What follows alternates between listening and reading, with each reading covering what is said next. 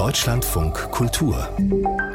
Buchkritik der deutsche Historiker Friedrich Länger, der hat seinem neuen Buch einen interessanten Titel gegeben. Das Buch soll eine Globalgeschichte des Kapitalismus sein und es heißt Der Preis der Welt.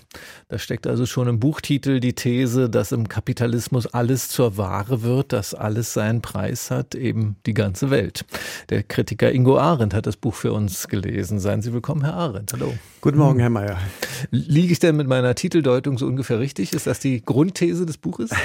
Ja, also ein so seriöser Wissenschaftler wie Friedrich Länger will natürlich auch aus solchen Gemeinplatz nicht unbedingt hinaus, mhm. ähm, auch wenn er die Verwandlung der Welt in dieses monströse globale Warensystem sehr detailliert beschreibt.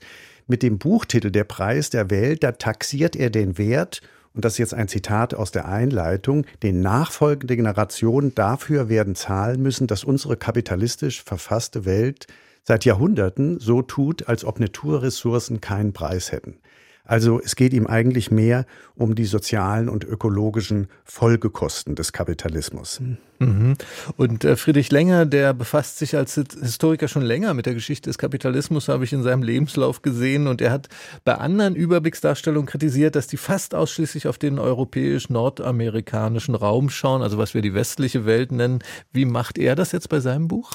Ja, also eines der spannendsten Kapitel in seinem Buch ist, äh, wie er die Geburtsstunde der industriellen Revolution in Mitte des 19. Jahrhunderts in Großbritannien beschreibt durch die Einführung des mechanisierten Webstuhls.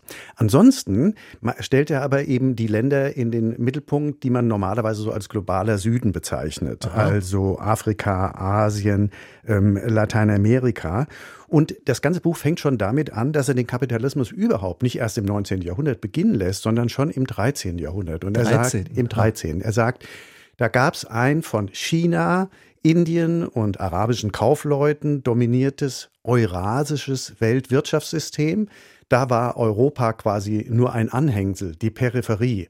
Und da sind dann die Briten, die Portugiesen, die Spanier, die Niederländer eben gewaltsam eingebrochen, haben den Spieß umgedreht und haben dann etwas geschaffen, was man in den Wirtschaftswissenschaften atlantische Ökonomie nennt.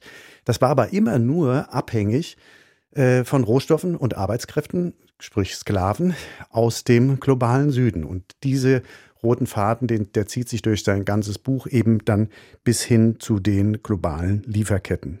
Jetzt kann man ja eine Geschichte des Kapitalismus sehr verschieden erzählen, aus verschiedenen Perspektiven, eben die Wirtschaft in den Vordergrund stellen oder das soziale Zusammenleben oder auch die Wirkungen auf die Politik, die Gesellschaft. Was steht denn hier bei Friedrich Länger im Vordergrund? Äh, bei Länger steht eigentlich das Wechselverhältnis von allen drei Faktoren im ähm, Zentrum. Es macht die Stärke des Buches aus, dass er über ein vollkommen unfassliche Mischung aus akribischem Detailwissen und theoretischem Reflexionsvermögen verfügt. Also er kennt sich in den Details der industriellen Massenproduktion, wie sie Henry Ford in den USA äh, eingeführt hat, genauso aus wie in der Gewerkschaftspolitik in Mexiko oder in der Währungspolitik von Bretton Woods nach dem Zweiten Weltkrieg oder in der europäischen ähm, äh, Zentralbank. Gleichzeitig zitiert er die gesamte Forschungsliteratur von Adam Smith über Karl Marx bis Thomas Piketty oder Wolfgang Streeck, widerlegt die teilweise noch nebenbei. Also das ist eine vollkommen grandiose Integration von politischer Geschichte, Wirtschaftsgeschichte äh, und Sozialgeschichte. Und äh, wenn ich Sie vorhin verstanden habe, was er über das Verhältnis insbesondere der westlichen Welt zum globalen Süden gesagt hat, ähm, beschreibt er das als ein Gewaltverhältnis? Er sagt, Zwang und Gewalt sind dem quasi inhärent, diesem System. Den einen Punkt habe ich ja schon erwähnt, den transatlantischen äh, Sklavenhandel. Und das war genauso ein System der Zwangsarbeit, wie es die Spanier äh, den in der indigenen Bevölkerung äh, in, in Lateinamerika auferlegt haben oder die Plantagenwirtschaft ähm, in, in der Karibik oder der erzwungene Baumwollanbau äh, durch die Belgier im, im, im, im Kongo. Dann kam später die Kanonenbootpolitik äh, der Briten hinzu, die inszenierten Staatsstreiche, die die USA ähm, für eine Firma wie die United Fruit Company in Mittelamerika gemacht haben. Ähm, und seine These ist, dass diese direkte Formen der Gewaltausübung heute eigentlich ersetzt worden sind durch solche Institutionen wie den Internationalen Währungsfonds oder die Weltbank, die so quasi subtile Formen der Gewaltausübung äh, äh, bevorzugen, weil sie sozusagen diese Essentials des Kapitalismus äh, diesen in, in diesen Programmen den Ländern oktroyieren. Also das ist inhaltlich gesehen, bei dem, was Sie jetzt gesagt haben, eine große Anklage des Systems Kapitalismus. Ist das stilistisch denn auch ein, ist das Buch wie eine Anklage geschrieben? Das ist ja das Tolle, dass es eben nicht so geschrieben ist. Es ist nicht mit der Emphase des kommunistischen Manifests von Marx und Engels geschrieben oder wie ein Buch, sagen wir, von Stefan Essel, ähm, empört euch über die Folgen der äh, Finanzkrise.